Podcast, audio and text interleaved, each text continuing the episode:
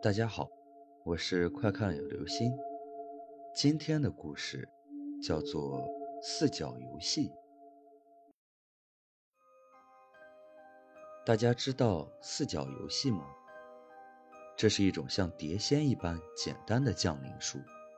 玩法是找一个正方形的小房间，四边的墙角要没有杂物，比如空置的教室或储物室。一定要把门和窗关上，让房间里漆黑一片。然后在房间的四个角，每个角站一个人，面向墙角，绝对不要向后看。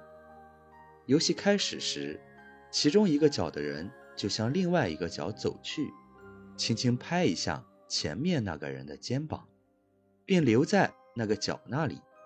接着被拍的人就按照同样的方法。向另外一个角走去。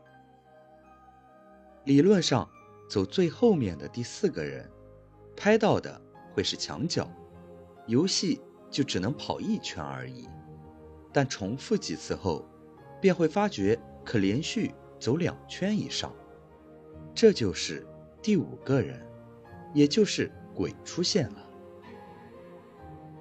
小王、小李、小美和小丽。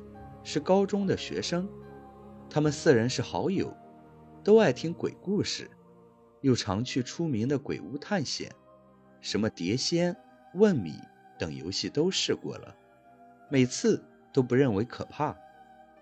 其实他们不觉得可怕，是因为每次都没有真正的鬼出现，他们就觉得很无趣。有一次，四人又想找点刺激了。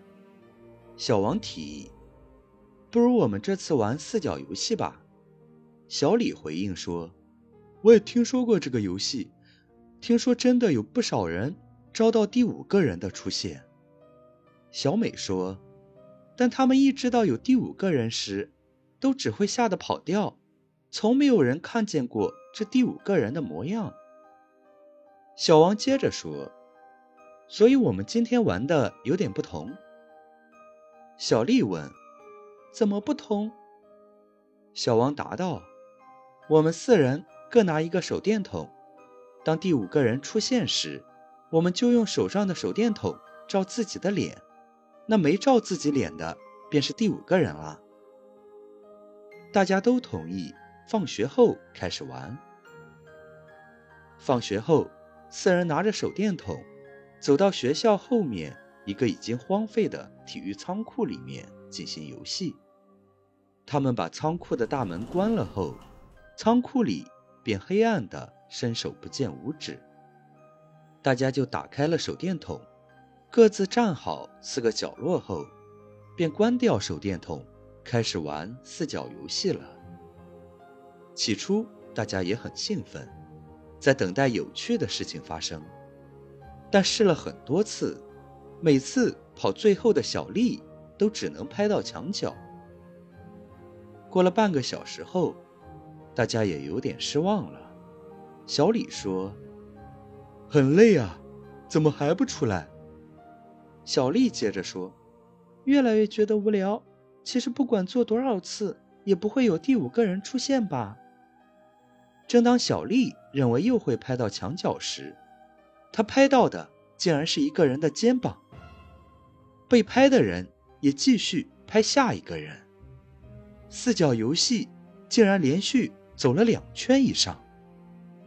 小丽叫道：“第第五个人出现了。”小王也说：“的确多了一个人。”于是小王便大叫道：“停！”而正走着的那个人便停下了脚步，但大家也都不知道其他人站着的位置。小王喊道：“开手电，我是小王。”然后用手电筒照向了自己的脸。小李也打开了手电：“我是小李。”小美也打开了手电：“小美。”而小丽早已害怕的缩到小美的身后，颤抖的说：“小小丽，我是小丽。”声音小的。只有旁边的小美听得到。但小美的手电可以照到小丽，所以小王和小李都看到了她。四人都证实位置了，但隐约看见还有一个人站在其中的一个角落。大家心想，就是他了。看见那人有所动作，四人也紧张起来。隐约看到他像是在挥动着手，突然咔嚓一声，第五个人竟然也拿着手电照向自己的脸，说道：“对，对不起，刚刚电池好像接触不良，手电开晚了。我我是小丽。”小李叫道：“怎么可能？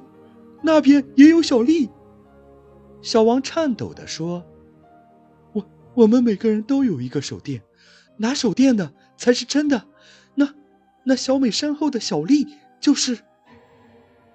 小美已不禁尖叫起来。小美、小李和拿着手电的小丽也一同跑向小王那边，四人立刻用手电照向刚才站在小美身后的小丽，但他们照到的竟然是一具站着的白骨。其口部开开合合，发出令人毛骨悚然的笑声，就像一个捉弄了人，而正被逗得发笑的顽皮鬼。四人都大叫一声，开门后拔腿就跑。事后，四人大病了一场。好了，这就是今天的故事——四角游戏。